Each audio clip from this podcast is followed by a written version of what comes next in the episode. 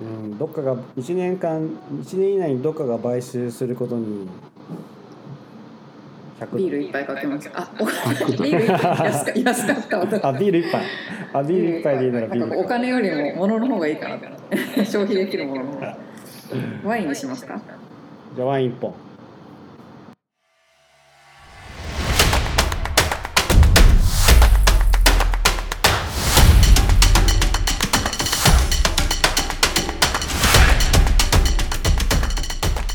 皆さんこんにちは。シリコンバレー VC トークホストの筒井です、えーいつも聞いていただいてありがとうございます。今回は15回目になりました。えー、と今回取り上げたのは日々の買い物のお釣りをそのまま投資できる a コンズというコンシュマー向けの、えーフィンテックアプリになります。a コンズの、えー、と創業メンバーはなんとお父さんとその息子という親子なんですね。えー僕も夫婦が創業者であるケースは何度かあったことあるんですけど親子は初めてでした。またエーコンズは先月 SPAC 上場を発表したばかりですので近々上場される予定でもあります。さてその親子がエーコンズを立ち上げたストーリーから、えー SPAC 上場に至るまでの軌跡を今回は見ていきたいと思います。またしても音声機器の不具合で若干音声にエコーがかかってしまってますが、えーと内容自体は問題ありませんのでぜひ聞いてください。今回もホストを務めますのは DNX ベンチャーズの野村さんハイクベンチャーズの安田さん、えー GFR の筒井の3名になりますそれでは本編をどうぞお楽しみください今日はエイコーンスですけど始めましょうかそろそろよはいよろしくお願いします。お願いしますはい。じゃあ皆さんおはようございます。えー今日もシリコンバレー VC トークということで、えーシリコンバレー在住 VC の3名が、えー、とお話をしていきたいと思います。えー、と今日のトピックはエイコーンズということで、えー創業者ストーリーから会社の生い立ちと成長成長の歴史をたどりながら、えー語っていきたいと思います。えーホストを務めるのが GFR ファンドマネージングパートナーの筒井さんとお願いしますお願いします。ハイクベンチャーズファンディングパートナーの安田さんとお願いします。お願いします。えー DNX ベンチャーズの野村の3名になります。はい。ということで、えースパック上場間近で買い物の端数を投資に回すって書いたんですけど、この後日本語でちょっといろいろ Google で調べたら、お釣り投資っていうやつですね。のアプリを、えー作ってるお釣り投資。はい、はい、をエーコンズという、えースタートアップを取り上げたいと思います。えー面白い創業ストーリーが待ってるという感じですけれどもまず特徴から入っていきましょうか。今日は、えー、筒井さん。はいはい、えーじゃあそうですね特徴えっとまあ、オーバービューという感じで3つ挙げるとまず、えっと、1つ目はものすごい珍しいと思ったんですけど親子による起業ですね。お父さんと息子の2人がうん始めて、でお父さんはまあシリアルアントレプレナー。で息子は起業時はまだ大学生っていうすごい面白いコンビネーションで。でまあそれでそう始まったんですけどあの創業の3年後には実は外部から来た人が CEO になったんで経営陣をちょっとガラッとその時点で変えてますね。なんでそういうまあそもそも親子が創業者っての面白いんですけどあの早いタイミングで外部の、まあ、プロの CEO というのかなそういうふうにトランジションしたのも結構面白いと思いましたね。で、えー、と2点目が、えーとまあ、先ほどのお釣り投資なのかな、まあ、あの仕組みとしてはその例えば1ドル50セントの買い物をしたらその、えー差分の、えー、と50セントのその1ドルとの差分の50セントを投資に回すっていうのがさ、まあ、そもそもの最初のそのコンセプトというかプロダクトでただまあそこ始まりはそこだったんですけど、えー、と最終的にはその、まあ、リタイアメントというかその老後向けのあの投資のその口座だったり子ども向けの投資口座だったりっていう形で結構まあ幅広く今プロダクトを展開していて、えーああの基本的にサブスクライブなんですけどサブスクライバーが、えー、と400万人。400そうですね。400万人。それなりの規模感ですね。本当ですね。でえー3点目にあのえーとですね、つい先月発表してるんですけどスパックによる上場で、えーバリエーションはだいたい2.2ビリオン、えー2500億円ぐらいですね。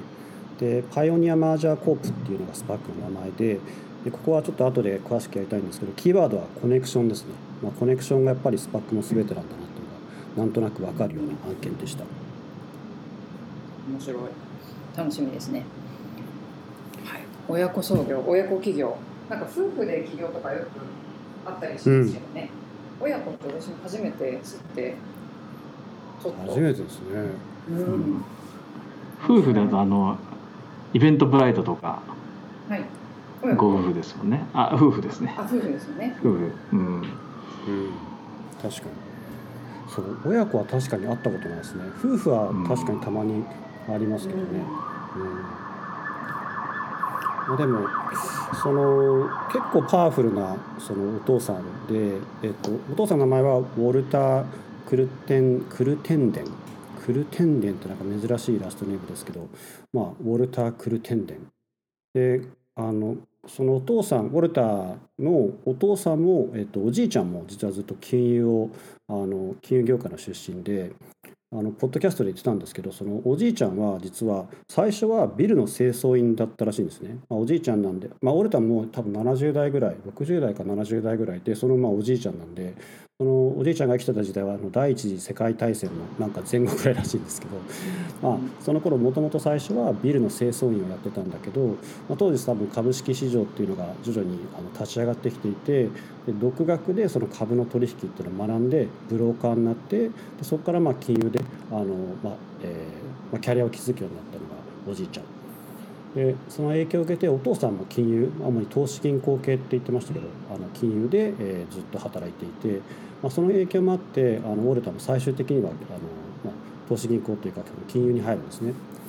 ただ結構苦労人な人であの高校生の時に、まあ、大学に行きたかったらしいんですけどあの子供ができちゃってであの大学の進学を断念してでそこから、まあ、あの稼ぐっていうか生活費を稼ぐために働き始めますね。でまあ、お父さんもおじいちゃんも金融だったのでその主に投資銀行とか証券のあのバックオフィス系からスタートしてでその後その、まあ、投資銀行の中でいろんな職種例えばバックエンドもフロントもあの、まあ、お客さん対応だったりそのミドルって言われてるそのあの、えー、ボーダーをさばく人とかですね、まあ、そういった業務をずっとやってで一通りやってやった後にこれだったらなんか自分でできると。この証券っていう、まあ、まあ商売というか自分でできるんじゃないかと思ってあの会社を起業します。でその起業のなんかネタも結構面白くて、まあ、今だと多分あの今でいう多分エンジェルリストとかああいう世界なんですけど当時1977年だからまあまだ70年代後半ですよね。でその当時の、えーと、プライベートカンパニーは非上場企業と投資家をマッチングするキャピタルデータバンクっていう、まあ、プラットフォームなのか多分多分人海戦術だと当時は思うんですけど、まあ、そういったコンセプトで会社を起業したのが77年。でそれがまあどんどん大きくなって84年には株式の、えー、と取引仲介業務あのブローカーですね。ブローカーを始め、えー、でその後あの、まあ、ある、えー、と外部の人が入ってきてで最終的にはその外部の人があの CEO になるんであのキャピタルデータバンクはまあ何回か社名が変わってで現在も実はこれまだあるんですけど存在してるんですけどロスキャピタルパートナーズっていう名前に今はなってますね。名前はもう CEO の名前にしちゃったんですね。そうですね。うん。まあ、今のその CEO がバイロン・ロスっていう人なんでそのまあちょうどラストネームを取って Roth Capital Partners。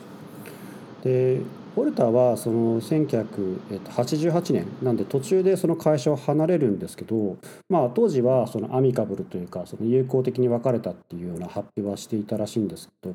なんかその後そのバイロン・ロス今のその CEO にあのお客さんと社員を盗んだと 訴えられてまあちょっとしたこう裁判沙汰に、えーなってしまったみたいですね。で。えっと まあそれは多分あの、えっとなんだ最終的には解決したあのらしいんですけどまあそうですね、うん、まあスタートアップあるあるかもしれないですね。後から来たですもんね社長はね、社長後から来ましたからね、うん。まあ、多分そのあのその後にあの e トレードあのロビンフッドの時も出てたあの株の取引っていうのをそのオンラインでインターネットでやるっていうことでこうすごく大きくなって成長してる会社の中に、えっと、その、まあ、子会社なのかな？なんかジョイントベンチャーなのか子会社なのかその辺はあの詳細が分かんなかったんですけどあの e オファリングっていう、えっと、あの事業を作ってでその CEO にこのウォルターはなります。でこの E オファリングは何かというとあの、まあ、オファリングなのでその株のその IPO とかのそのオファリング株式のそのオファリングを全てインターネットであの、まあ、電子で完結するっていうコンセプトだったらしいんですね。それをまあ99年の1月なんで、えっと、998年にウォルターはあのさっきのロスキャピタルを離れていてその1年後ぐらいにこの e トレードをあの創業してるんで多分ここでいっぱい、まあ、社員とかが入ってきちゃったんだよね。 Roth Capital から、うん、だから最終的に訴えられてしまったんだと思うんですけど。でこの e オファリングはなんかすごいんですけどその18か月後まあ多分当時ネットバブルだったっていうのもあると思うんですけど18か月後の2000年にはあの、えー、と同業他社に、えー、と350ミリオンですね。なので約35060億円で買収されてますね。スピード速いですね。すごいですよね。18か月で何ができたのかよく分かんないけど、まあ、まあ、上場企業もね多かったですし、うん、それにそこに乗っかりたいあの、うん、ファミリーオフィスとかヘッジファンドみたいなのも多かったでしょうね、うん、そうなんですよね。確かにそうですよね、まあネットバブルの頃ですもんね、えー、いいいい時代ですね。で彼はそのまあそういう意味だとあのこのウォルターは先ほどのそのキャピタル、えー、データバンクとこの e オファリングとは別に、まあ、合計多分5社ぐらいの共同、まあ、創業に関わっているっぽくて、まあ、なんかロスキャピタルにいた時にも音声技術を持つ SRS ラブっていうのを、まあ、親会社から親会社のあるあの航空会社航空機、まあ、あのエアクラフトですね航空機を作ってる会社から買い取ってでそれをまあスピンオフさせたのも、えー、どうもこのウォルタが関わってたらしくてでその会社はあのその後96年、えー、と何年か後に IPO もして、えー、最終的にはある会社に買収されてますね。なのでこの SLRS ラブも、まあ、一応共同創業者なのかの一部に、えー、数えられてますね。でえー、っとですね、で最終的にこのウォルターにはその4人の子供ができるわけですね。ただそれも 結構悪くて、まあ、その長男はクリスっていうんですけど彼は、えーと、大学卒業した後はその父親がやっていた e トレードのあ e オハリングの、えー、マーケティング担当者として入って、まあ、その後あのネットケミストリーっていう別のあの金融とかヘルスケア業界向けのソフトウェアのソリューションを立ち上げて今もそれを、まあえー、マネージしてますね。で次男はライアンっていう、えー名前でで彼も大学卒業後この e オファリングにアナリストとして入って、まあ、なんで全てなんかこうお父さんの会社に入っていくっていう。すごいですね。まあものすごい家族愛が強いのか。そうこれ入社まあ仕事を通じてあれじゃないですかね。社会を教えるみたいな。かっこよく言うと。よく、ね、よくお父さんお父さんの大学みたいな。お父さん大学。うん、まあでもコネはもうものすごいコネですねものすごいコネですよね、うん。えーと、で三男がこの ジェフリーっていう、えーと、今回そのエーコーンズを一緒に立ち上げたさっきの大学生だったっていう彼ですね、えー、が三男。でこれちょっとこの話はもう少し後でするとして。で四男はアレックスっていうんですけど彼も、えーと、大学卒業後はイーファリングが多分多分なかったんでしょうね。でその後エーコーンズで数年間デザイナーをやった後に、えーウォルターがそのエーコンの次に立ち上げたブラストっていうあのゲームをしながらお金を貯めるっていう会社があるんですけど、まあ、そこで、えーと、プロダクトマネージャーをやり現在はなんか別の会社にいますね。なんで息子4人とも全てお父さんが関わってる会社に最初、まあ、最初なのか2回目なのか、まあ、入社して、えーまあ、一緒に事業をやってるっていうこう巨大なファミリービジネスみたいなところはちょっとありますね。ものすごい影響力ですね、お父さん。面白いですよね。なんか4人4用4用というか、まあ、プロダクトやってる次男はアナリスト。長男は？そうですね。ねみんなそれぞれ特色を生かして、うん、そうですね。確かに。みんなで一つの会社できそうな感じですね。ねできそうですね。面白い、えー、でもお父さんなんか一つ大きな会社を作ってそこにこうあのみんな集めるみたいなあの華麗なる一族みたいな感じじゃないですね。違いまあまあ。いろんなとこで作って起こしてちょっと一緒にやって、たった今関わっているのはそう Acorns はまだチェアマンとして board chairman として関わっていて多分日々の業務は今 Blast っていうさっきのゲームのあのゲームやりながらそのお金をセーブするっていう貯めていくっていうその会社に結構な時間を割いてるっぽいです。ねなんか Acorn に似てますねお金ゲームこっちはゲームをしながらお金を。あの Acorn に似てます。 Acorn にまあうん。あの Blast について僕らも結構数年前に調べたことがあったんですけど、えー、まあ、けどまだ今でもまだ early なんですよね。 early でゲームをいくつか一緒に、えっと、パブリッシャーと組んでローンチをするかしないかぐらいのあのタイミングなのでまだそのそんなにユーザーを抱えてるわけでもないんですけどまあただコンセプトはその例えばゲームの中でお金を、えっと、使うとその差分なのかな？ちょっとその一部がその貯蓄に回るっていうのがあのコンセプトですね。金融業なんですね。あの代々おじいさんずそうですね。そういう意味でずっと金融金融業ですね。面白い。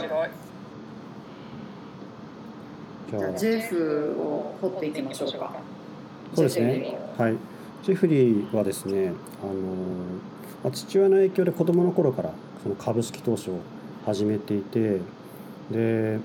ーまあ、大学はそのポートランドにあるあのリベラルアーツの会社あの大学に行くんで行ってでそこでまあアートとか、えー、と数学を専攻するんですけど、え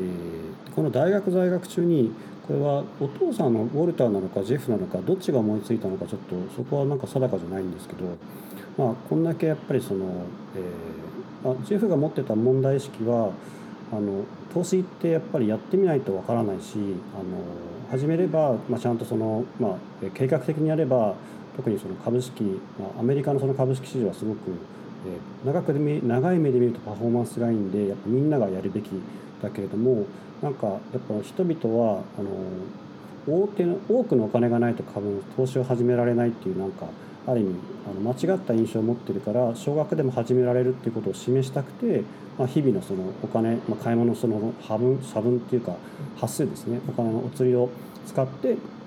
投資を行うってことを始めたかったっていうのはあのビジョンというかコンセプトとしては言ってましたね。でその後その2012年大学の4年生の時にあのこのアイデアを思いついてお父さんと一緒に会社を設立します。でえー、いくつかなんか彼のインタビューとかポッドキャストを聞いてあの見てなんですけど彼はものすごいあのイントロバートで要は内省的であんまりこうこう外交的でもなくこう喋る感じもすごくなんかはにかみながら恥ずかしがりながら喋る感じなんですよね。なんで多分 CEO タイプではあのなさそうだなっていうのはなんか見るからに印象があって、まあ、それが最終的にその刑事が変わるみたいなことにつながってるんだと思うんですけどまあ投資とかそういったこの、まあ、ミッションに対する思いっていうのは強くて、まあ、そういう意味でそういった会社を多分お父さんのあの後押しもすごいあったと思うんですけど、まあ、それで一緒に始めるっていうのがもともとの計画ですね。うん、彼のねこの今のその、えっと、投資をみんなに簡単にアクセスしてもらうっていう考え方のビジョンっていうのはものすごく生きてますよね。うん、あの後で出てくる社長のインタビューなんかも YouTube であの見たんですけどもうまさにあの同じことを言ってますんで、うん、そのままそのビジョン引き継いでやってますね。そうですねそれがまあ通じるか、まあ、会社のコアにある多分コンセプトというかなんか根幹にあるものでしょうね。えー、で2012年に会社を設立したんですけどあのその事業を開始するためにやっぱいろいろ調べるとそのブロッカレ事業は金融業のライセンスが必要だったり、まあ、アプリをゼロから立ち上げなきゃいけなかったんですけど、まあ、ジェフは、まあ、そこまでそのエンジニアエンジニアっていうのがなかったんでやっぱそれがすごく大変だったらしくてで、まあ、コインベースの時もあ、えっと、ロビンフッドの時も2年半ぐらいかかってましたけどやっぱり、えっと、大体同じぐらい。やっぱ2年以上かかってアプリをローンチしたのは2014年の夏。なんで2年半後とかですね。タイミングがすごくやっぱ他の前も取り上げたロビンフッドとかコインベースとほぼ同じタイミングっていうのが面白くて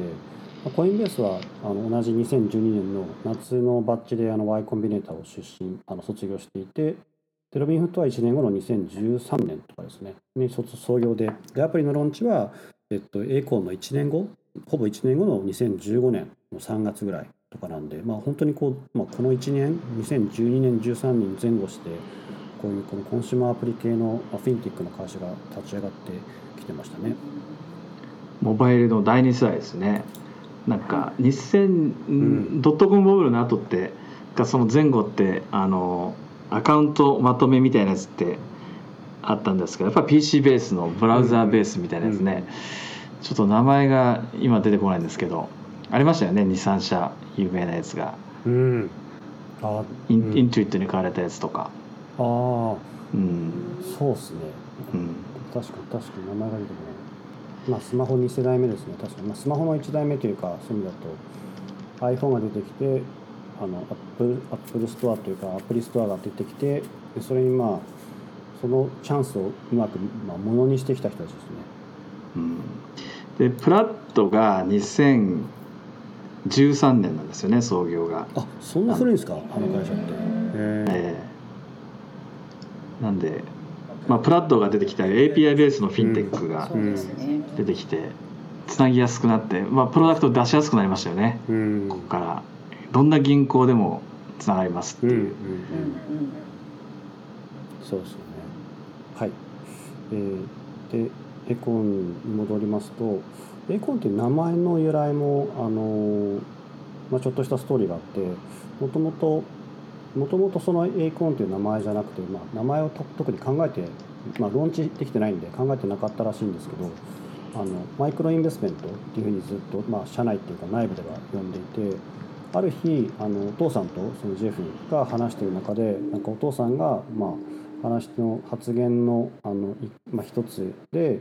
エーコンスって、まあ、どんどんぐりですね日本語でどんぐりが結局時間経って大きくなるとあのオークトリーっていうかブナの木になる。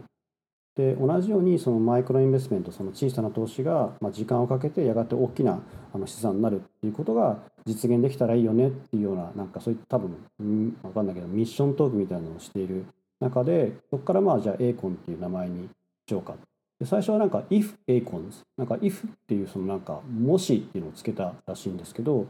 あの、まあ、言いにくいんで結局 if っていうのを取っ払って最終的には ACONs だけになったっていうのがなんか逸話らしいですね。セコイアみたいな。え？セコイアイメージセコイアそうそうセコイアもほらあの種めちゃくちゃちっちゃいじゃないですか。うんどんなどんな植物の種よりもちっちゃいんですけどそうなんですか。それ知らなかった、うん、どんなって言うとちょっと語弊があるかもしれないですけどまあちっちゃいんですよね。僕も見たことないんですけどちっちゃいらしいんですよ。見たことない。それがあんな大きな木になるっていう。なるほどね。それがセコイアの由来なんですね。だと思います。だと思います。そこは確信確信がないんだそこは。まあでも確かにコンセプトは一緒ですね。エイコンズセコイア、うん、すごく分かりやすくて。いいミッションだしいい社名のつながり方なんですね、うん、今週は向けとしてはとてもいいアプローチですね。そうですよね、うん。で、えー、っとですね、でその後資金調達という観点ではその、まあ、プロダクトが始まる、まあ、立ち上がる1年前の2013年会社創業して1年後ですねあのサンディエゴにある、えっと、僕は名前も聞いたことなかったんですけど、 Steelpoint Capital Partners っていうところをリードに、えー、まあ可愛いもんですよね、シリーズ A と言いながら2.5ミリオン、約3億円弱を調達していますね。この Steelpoint はなんかよくよく調べると、まあ、実は VC ではなくて P ファンドなんですよね。で、えっと、まあ、昔は活発に投資をしてたっぽいんですけど2019年以降は新規投資は、まあ、みんなが多分知っていそうな会社の名前はスキルズぐらいですね。スキルズってあのゲームのあの、えっと、スキルベースとの、まあ、ギャンブルというか会社ですね。そこには多分、えっと、スパックなのかな。スパックの前後なのかな。投資をしてて。でそれぐらいなので、まあ、おそらくは、まあ、P ファンドというかその金融系の人たちなので、まあ、ウォルターのつながりなんじゃないかっていう気はしますね、まあ、お父さんのつながりですね。うん。でその後、えー、と2010年、まあ、次のその翌年にも、えー、と5.5ミリオンのシリーズ B でこれまた聞いたことない Jacob Asset Management というまあ有名なのかな？クロスオーバーファンドですね。ヘッジファンドとクロスやってる。で彼らはフィンテックにフォーカスして投資をしているファンド。で、えーでそれ彼らの調達が終わった後にようやくアプリのローンチを8月に2014年の8月に、えー、一般公開しますね。ただ、えーと、そのやっぱりアプリのその反響はすごかったらしくて、えーと、8ヶ月経った2015年、まあ、あのまた追加調達をしてるんですけどその頃までにあのローンチの時点では社員は2 3 0名だったのが、えーと、と80名になっ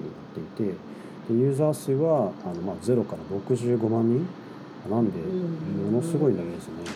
ものすごい成長ですよね。でようやくこの2015年4月にあのシリーズ C23 ミリオン。結構まあ大きめの、まあ、大きめって言ってもシリーズ C だと全然大きくないですけど23億円24億円ぐらいなのかな。のシリーズ C をしていてで、まあ、VC として名前を聞くような Greycroft と e ベンチャーですねあのがリードに、えーと、資金調達をします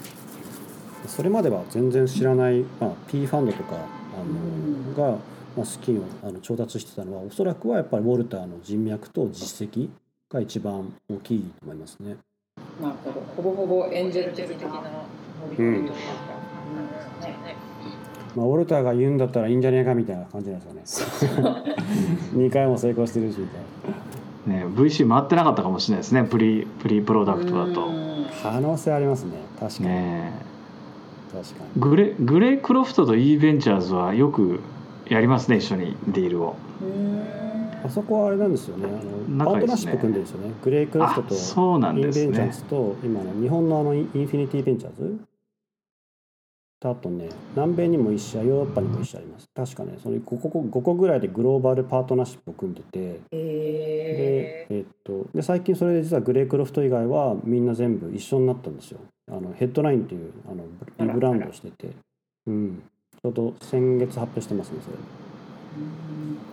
そゆるそういう緩やかなパートナーシップでディールをソーシングし合うみたいなパートナーシップから今はもう一緒になっちゃったグローバルファンドそのなん個別にそのレイズしてたやつを、えっと、グローバルファンドにして、えーまあ、要は一つのファンドから全世界に投資をするっていうのを携帯に変えたって言ってましたね。うんまあ、変えたって言ってます、うん、らしいです。ヘッドライン。 Greycroft は入ってないです。 Greycroft だけは別ですね。まあ、e ベンチャーズの人前結構親しくてよく話してたんですけど、あの Greycroft とか e ベンチャーズとか Infinity とか、まあ、毎週毎週そのミーティングしてるって言ってましたねその deal source をシェアするのに。拠点は違うんですよねきっと。ってことですか？拠点はね、あえっとね、そうですね。グレークロフトは、あまあ、e ベンチャーズはそのもともとヨーロッパ系でただサンフランシスコにオフィスがあってでインフィニティは、まあ、基本アジアじゃないですか日本と中国とか東南アジアあと、南米のそのファンドは多分南米が中心で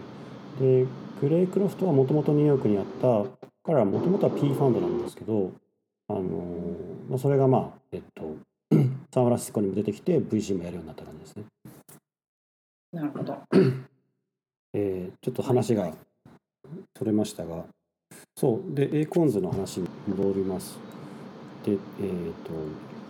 まあ、なんで無事にローンチをああの、えー、アプリをローンチして2015年4月ぐらいですね。でこのタイミングぐらいで実はそのさっき冒頭でも話していたその CEO が変わるんですね。で現 CEO はその時からのあのノア・カーナっていう人なんですけど、え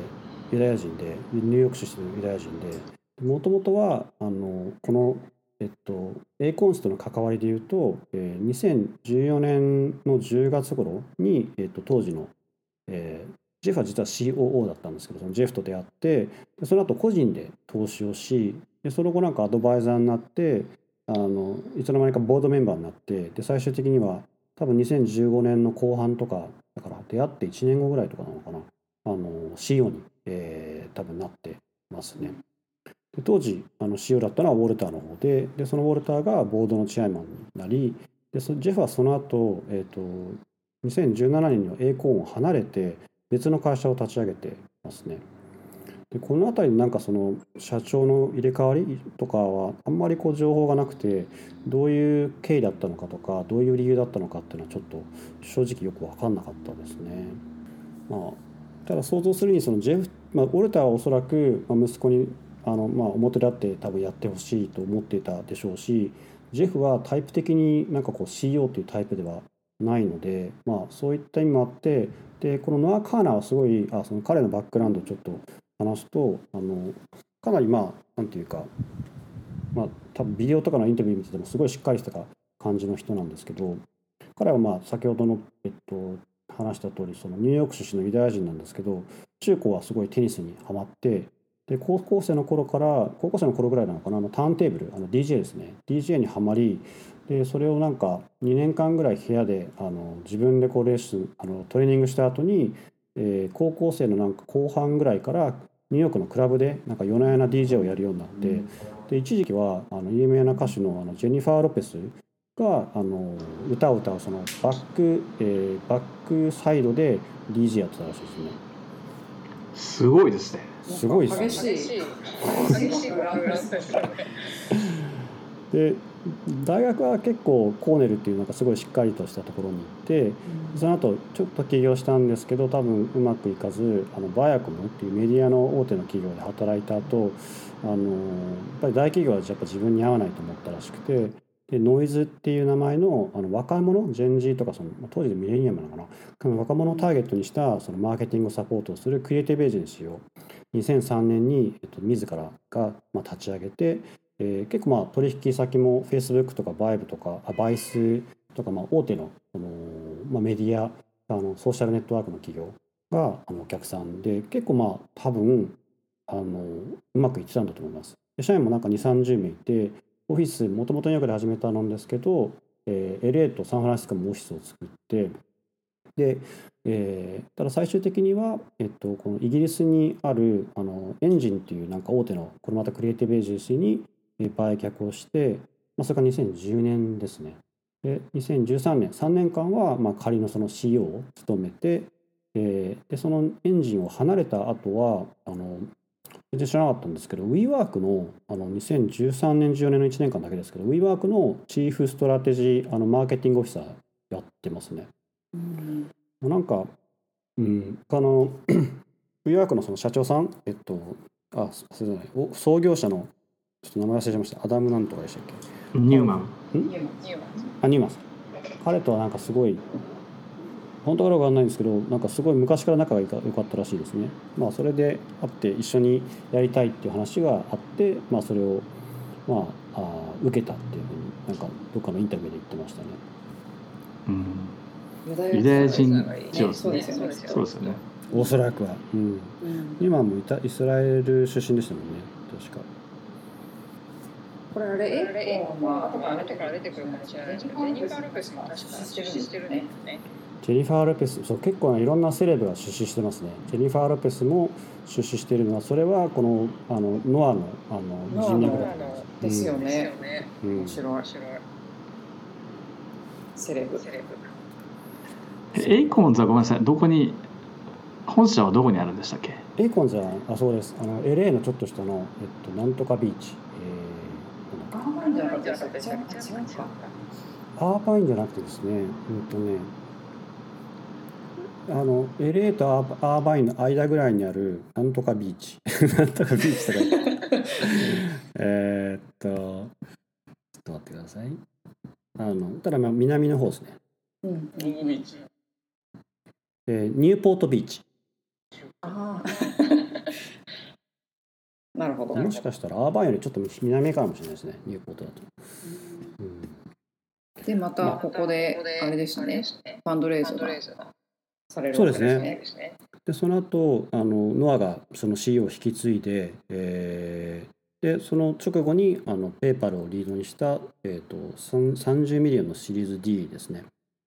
まあ、なんでここがこの頃から結構大手の企業その PayPal もそうなんですけどあと Universal とかあといくつかのその、えっと、事業会社、えー、 Comcast とかもそうなのかな。事業会社からの結構資金調達を活発にやってでそこにそのセレブもいっぱい入ってきますね。あのジェニファー・ロペスもそうですけどあと誰だっけな。なんかすごい有名な人たちが本当にこう勢ぞろいした感じでしたね。あと日経だと楽天がこのタイミングで出資してますね。楽天キャピタルが2000このシリーズ E で一緒に出資をしてましたね。ああ楽天がリフトに入れたのが2015年。最初の投資が15年ぐらいだったと思うんでかなりその当時積極的にやられてましたね、確かにそうです、ね、大きめの案件で、うん、はいという感じで順調にシリーズ D まで順調かどうか分からないですけどシリーズ D まで来て、うん、でプロプロダクトは、まあ、先ほどおっしゃった通りあのお釣り投資っていうところだと思うんですけどもうちょっとあの細かいところお話ししていきましょうか。そうですね、えーまあ、アプリをそのダウンロードするとまずあのえっとですね、その、まあ、買い物のその端数なんでさっきの差分ですねその1ドルにラウンドアップした時の差分1ドル30セントだったら70セントを投資に回すみたいなそれが基本のコンセプトなんですけど、まあ、それはあくまで取っかかりに過ぎなくてでそれ以外にも例えば毎月5ドルとか10ドルとかなんか100ドルなのかあの、まあ、毎月その投資に回すっていう設定もできますしつどつどあのまとまったお金を入金して投資に回すっていうこともできますね。で他の投資アプリとあの明らかに違うのは実は投資側はあの株を個別の銘柄を選ぶ形ではなくてあのアプリをダウンロードするとそのリスクの許容度っていうのか、まあ、どれぐらいのその、まあ、アグレッシブになるのか、えー、アグレッシブにやってそのリスクあリターンの最大化を狙うのかそれともまあ安定した運用を目指すのかそれからその投資に回すお金っていうのがどれぐらい、まあ、5年とか3年なのかそれとも10年とかあの手をつけないようなお金なのかといろいろ選ぶとあの勝手にそのエーコン側で判断してくれるんですよね。でそれのあのレイヤーというかティアがその5つあって一番そのコンサバなやつはもう全て債券国債とか社債とかああいうやつですね。全て債券にますし一番アグレッシブなやつは、えー、全て株式。でまあ大型株とかもそうですけど、まあ、多分フェイスブックみたいなその誰でも知ってる株もそうですけどあと小型株。っていうのも一部入ったりとかあと US の以外のその外国の株式ですねとかも対象になります。なんであのユーザーにしてみれば、まあ、悩む必要がないというかある程度その質問に答えたらあとは勝手にあのエーコン側でそのポートフォリオを組んで、えー、投資をしてくれるんである意味、まあ、ミューチュアルファンドっていうのかな？ああいった、うん、えっと日本語でなんていうの？ミューチュアルファンド、えー、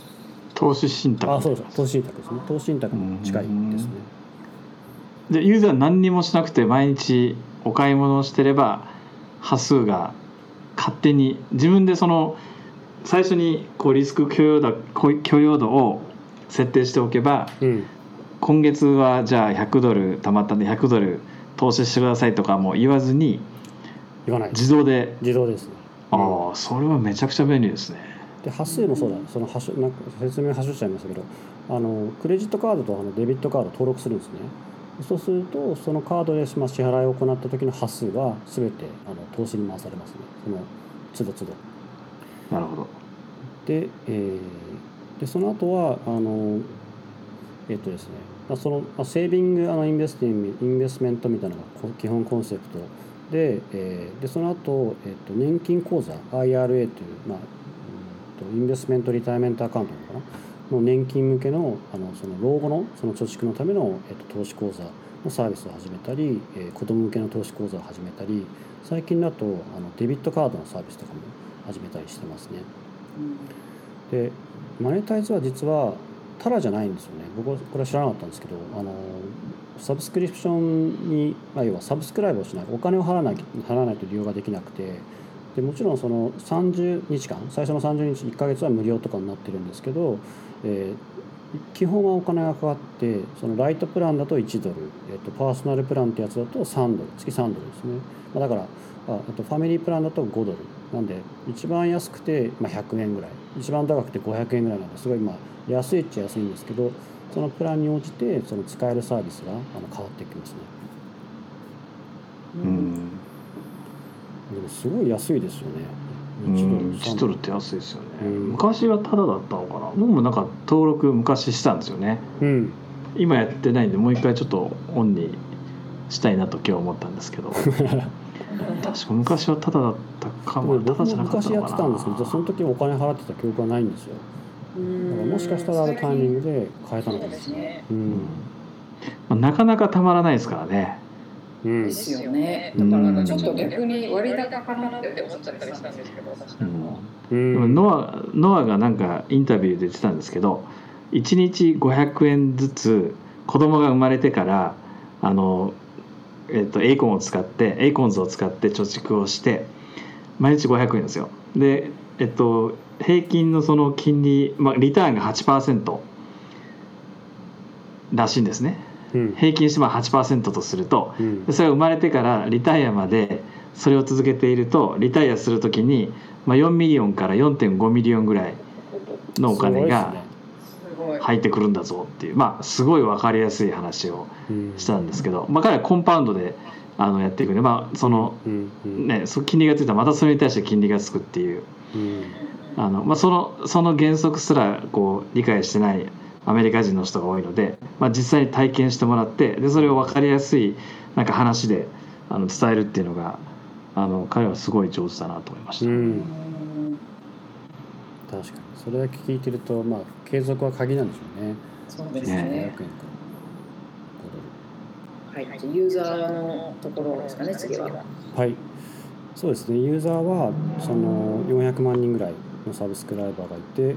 平均年収はやっぱり若干おそらく低めというか多分平アメリカの平均年収ぐらいなんですよね。50K500 万から750万ぐらい。平均年齢が34歳。えー、そのうち、えーと、投資の初心者が60%で、えー、そのうちの50%半分が、えーと、お子さん持ち。なんで大体まあ両親あの結婚されて子供がいて、えー、で投資をこれまでしたことなかった若い夫婦が始めるっていうのが多分、まあ、パターンなんでしょうね。これ狙った層にはまってますね。まさにそうですね。まさにターゲット層に本当にはまっているっていうのは狙い通りですね。これでもやっぱ銀行口座とクレジットカードはないとダメなんですか？それとも、まあ、アンバンクというかその銀行口座が持てない人もいや銀行口座が必要ですねカードと銀行口座が必要でうん、で結局そのその投資やってる人たちはなんかエーコンズをあの2つ目のその投資アプリとして使ってる人が多いらしくてで最初に使ってるの例えば e トレードとか使ったりロビンフードとか一緒に使ってる人たちが多くてまあ貯蓄がその端数でできるんでその,、まあ、その効果もあっておそらくそのセービングの目的ででプラスまあinvestment もできるという観点であの、まあ、ロビンあ Acorns を使ってるっていう人たちが結構やっぱり大多数みたいですね。うん、 Acorn だけを使ってる人とかあんまりいなくて Acorn プラス何かを使ってるっていう人たちが結構いますね。はいはい。うん。 crypto は扱ってるんですか？ crypto は今は扱ってないです。扱ってないですね、うん、だからそのうち確かに crypto もプランの中にそのさっきの5種類のプランの中に入ってきてもおかしくないかもしれないですね。ね入ってくるでしょうね、うん、そうですね、まあ、400万人の subscriber も2年前は2 million で200万人だったんで、まあ、ほぼこの、えー、2年間で2倍になっててものすごい勢いで増えてはいてでまあ、たださあの Robinhood とかはあの今1300万人とかなんでそれに比べるとまあ4分の1ぐらい、うんうん、あのコインベースあすみません。なんかこれ数字書けなかったから。コインベース多分もっと多いと思うんでそう考えると、まあ、多分うん、まあ、サブスクリプションっていうのもあるかもしれないですけどユーザー数は、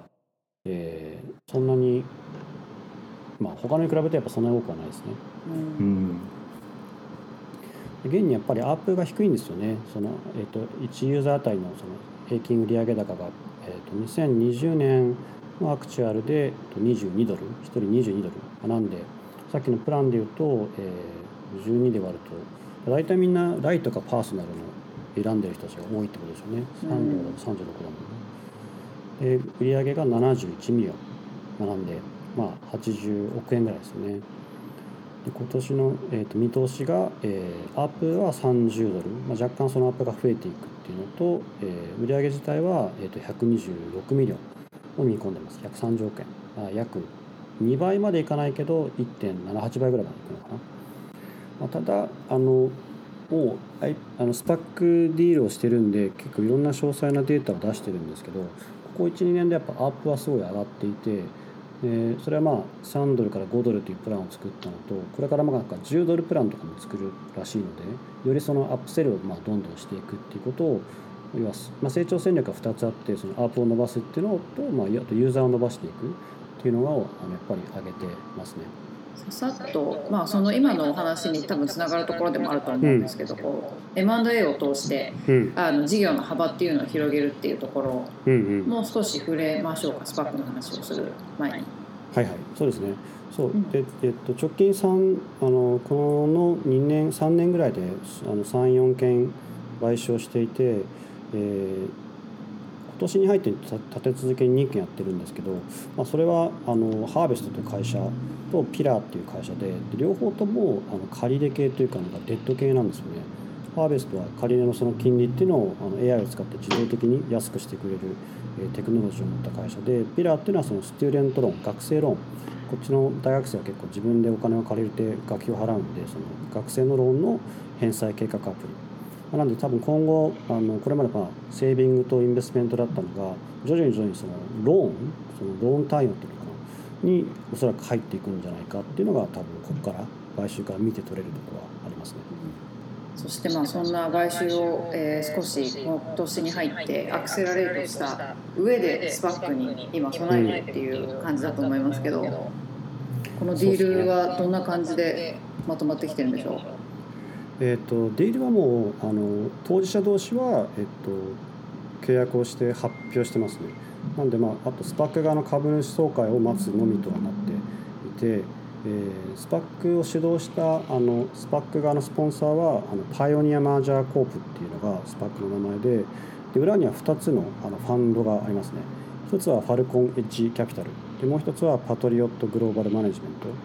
で、えーまあ、両方ともまあ金融系は金融系なんですけど、まあ、ファルコンエッジキャピタルはあの、えーと上場株もえーと、グロースマイルクロスオーバーのヘッジファンドで、えー、結構でかいですね2012年創業でニューヨークどころかロンドンバンガロールアブダビにオフィスがあってあの VC 側としてはスペース X とかアリババとかウーバーリフトに投資をしてますね。でもう一個のパトリオットグローバルは多分ファームっていうよりかは個人会社に近くてこのジョナサン・クリストドロっていうのがあのおそらくあの主要人物なんですけど彼はまあ金融出身でえー、結構そのいろんなそのテックの系テック系の会社の取締役を歴任していて eBay とかリフトとかあとゼロックスあとペーパルまあ現任ペーパルは今今でも取締役やってますね。っていうのを、えー、やってますね。であとアドバイザーがいろいろいるんですけどあの多分え、ー、と一人特徴として特筆すべきはこのミッチ・カプランっていう人が、えー、いてで彼は e トレードの元 CEO なんですね。でなんかやっぱりまあ、これで多分ピンとくると思うんですけどこの、まあ、今回は、まあ、ペーパルはそもそも今回その投資家ですしでこの、ね、ジョナサンなんとかペーパルの取締役なんでおそらくペーパルとして出資をする時にこのジョナサンはそのディールを見ていたっていう多分つながりがありでこのミッチ・カプランは e トレードの元 CEO なんでもともとウォルターを連れてきて e オファリンを作った張本人ですよね。って考えると、まあ、多分そういうコネクションがあの強く働いたんじゃないかなって気がします。でそのなんか理由もそう、まあ、見える理由ももう一つあって大体その、まあ、スパックの中でやりましたけどねその上場してからスパックって2年間かけてそのあの買収先を探すわけなんですけどこのパイオニアマージャーコープは実はこの2つがあの2つのファンドが取り組んだ初めての、えっと、スパックディールでかつ今年の1月にたった数か月前ですね今年の1月に上場してるんでなんで明らかにそのなんていうか上場してからとその買収案件を取りまとめるのが早いわけですね。多分想像するに上場前ぐらいからおそらくエーコンズはあの買収候補の、まあ、主要な候補の一つだったんじゃないかと思われるところはありますね。なるほどこれ、ね、話をしたらダメなんですよね。は話をしたらダメなんですよね。うんうん、ダメってなってますよね、多分。ダメってなってますよ。うん、話はしてなかったと。まあ、表面上は。ねそれもどこまで誰が見てるのか分かんないっていうのありますけどね、うん、食事しながら軽く話してたか分かんないですよね。しかもこの PayPal investor としてもすでに Acorns に入ってて買収側にも入ってるってなんかすごいなんていうんですかね。利害あそうそうそうそうそう利益相関っていうんですかな感じがするんですけどそれは大丈夫なんですね。そうですね。多分この人はペーパルの取締役は社外で入ってるはずなんであの社外なんですか？まあ当事者じゃないですよねある意味。そんな感じですかね。はい。これはまだあもうもう上場したっていうことなんですね？はい。あ上場してないです。まだ上場してない？スパックは上場しているんですけどあの買収がえっ、ー、と要は株主総会にかけられるんで SPAC のなんでそれがもうちょっと後だと思います。そうですね。で一応その Acorns があの今の valuation が2.2 billion。さっきの2300億円ぐらいなんですけどまああの Robinhood には、えー、直近の valuation が12 billion とかなんでまあ約6倍ぐらい高くて Coinbase は今のマーケットキャップでいうと60ビリオンぐらいなんで、まあ、それに比べると、まあ、エコンズは若干そうですね、まあ、規模感はちっちゃいですね。ということで結構時間も近くなってきましたが皆さんからのご質問だったりとかコメントっていうのを待ちながら今後の成長戦略みたいなところをディスカッションしてみましょうか。まあ、あれですよねこの買収、まあ、3社しかまだしてないですけどこう明らかにこうバンドルをしてあのバリバラエティーを増やすことによって顧客層を広げていこうっていうところの戦略はまあ見えてるかなとは思うんですけどなんかどどの辺りがまあどうなんですかね、まあ、e、ESG 投資とかを見ると結構ミレニアルとかジェンズーをターゲットにしてるんだろうなっていうのが見て取れるので。その辺りを強化したりするとちょっと差別化できたりするんですかね。どう思いますかその辺りは？うん。そうですよね。多分プロダクトのその種類投資のそのバリエティを増やすっていうのは、まあ、より多くの顧客を獲得するっていう意味では多分重要なんだと思うんで確かにそこは継続してあの見ていくんだと思いますね。あとその M&A の狙いのところに書いてあってまだ実現できてないのは実は海外展開で、まあ、今今はそのアメリカでしかやってないんですけどやっぱゆくゆくはそのヨーロッパなのか北米なあ南米なのかアジアなのかっていうのはやっぱすごく視野には入れてるみたいででそれをあの独自でゼロから立ち上げるというよりかはもう買収で、えー、賄うということを今考えてるみたいですね。ちょっと見てみたら日本にも2個ぐらいあるみたいですね、まあ、もっとあるかもしれないですけどこういうお釣り投資アプリみたいなやつってなるほど虎虎の子とかっていうやつとマメタスっていうの2つがパッと調べたら出てきたんですけどそういう意味ではそういうところと、うん、まあとかっていうのがあるのかもしれないですね。うん、かもしれないですね。アメリカがあごめんなさい。どうぞ。あアメリカってあの ACH が無料じゃないですか。この細かい30円とか40円を無料で送金が、あの銀行から引き落としてエイコーンの口座に移すことができるので、あの日本って多分できないと思うんです。できないというかできるんですけど手数料が毎回かかっちゃってこの、えー、こんまいやつができるのかなっていうのがあるんですけどね。どうやってやってるんですかね既存のやつは。ねただこのローンとかでねあの、そのお金を返すところを支援するっていうのとお金を貯めていくっていうところはすごく相性がいいので、まさにこの学生ローンを、まあ、何百万円抱えて、まあ、こっち金利も高いじゃないですか、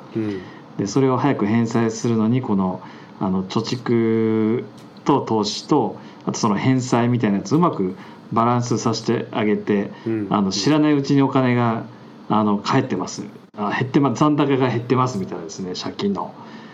あの、うん、あとは住宅ローンなんかも入れて住宅ローンのあの先に返済するみたいなやつもあの自動でやってますみたいなふうになるとユーザーからするとまあめちゃくちゃ嬉しいですよね。うん。そうですよね。多分一番の差別化は彼らはそのセービングからやってるっていうかその端数を取り込むことである意味反強制的にその投資に回すお金をまあ貯蓄に回してるっていうのができてるところが多分他のロビンフッドとかねあのミキさんもシェアしてくれたデーブとかああいったそのネオバンクっていうかチャレンジャーバンクみたいな人たちとは違うところなんで、まあ、そこは多分彼らもすごい意識していて、まあ、ユーザーが一番最初にその A コーンズを開いてくれるようなアプリになりたい要はまあ入り口になりたいっていうことを思ってるみたいなんで、うん、そういうのがうまくはまればですが正直、うん、なんとなく僕はあのこの会社は買収ペーパーとかに買収されるような気がしますけどね。今年の後半なのか来年ぐらいに。なんか単独でスタンドローンでどこまで生き延びれるのかちょっと正直あの分かんないなって気がしました。調べてて、なるほど。じゃあアカウントは作らない方が。それはアカウントがいやでも分かんないですね。アカウント作まあむしろ株を買っとくた方が将来買収プレミアムがつくかもしれない、まあ、今の時点で。スパックで買っといたら。スパックもなんか発表しても結局株価が変わってないんですよね。不思議なことに。スパックの5月27日にディール発表してるんですけど前日の終値が9.75で翌日は10.13まで上昇したんですけど終値は9.96とかだったんで なんか数数パーセント上がったけどなみたいな。まあ最近スパックに対する見方もちょっと厳しいところもありますからね、ね、消費者側がけなんかこう避けてるところあるかもしれないですね。ちょっとじゃあ今年の後半ぐらいが楽しみですね。上場もあれですけど。どう動くのか。ですね、ね、うん、どっかが1年間1年以内にどっかが買収することにビール一杯かけます。あ、ビール一杯 安か安かったあ、ビール一杯。あ、ビール一杯でいいならビール。お金よりも物の方がいいかな。消費できるものの。ワインにしますか？じゃワイン一本。じゃあミキさんその反対ですね。買収されない方に。はい。私は中立に立って。どっちに行っても。飲める。おかしい。何かがおかしい。では皆さん今日もご参加ありがとうございましたということで今日はエーコンズについてお話をしましたで来週はですね1週間後の、えー、6月の10、えー、8, かな？日のごめんなさい19日ですかね18じゃないですか失礼しました10あでも日本時間。の19日そうですそうですはい。の朝9時からですね。混乱しましたが19日の朝9時から、えーと、お伝えしたいと思いますが今度は、えー、昨日ですね IPO したんですね。マンデー .com についてミキさんがお話をしていくっていうことでご用意をしていきたいと思います。月曜日ですか？金曜日なんですけどね。金曜日か。月曜日、ね うん、これはあれですよね。あのなんていうかツールですよね。えっ、ー、と業務管理アプリみたいな感じなんですかね。なんていうふうに表現するのかあれですけど。あのワークオペレーティングシステムですかっこいい響きになりました まあいろいろプレイヤーがいる中で、まあ、マンデー .com が今回 IPO したということでそこら辺についていろいろお話をできると面白いかなと。すごい伸びてますね。うん。ということで これまた知らない会社の名前でちょっと面白いですねマンデー了解です、うんということでぜひよろしければまた来週もご参加ください。では皆さん今日もありがとうございました。ありがとうございました。失礼いたします。失礼します。失礼します。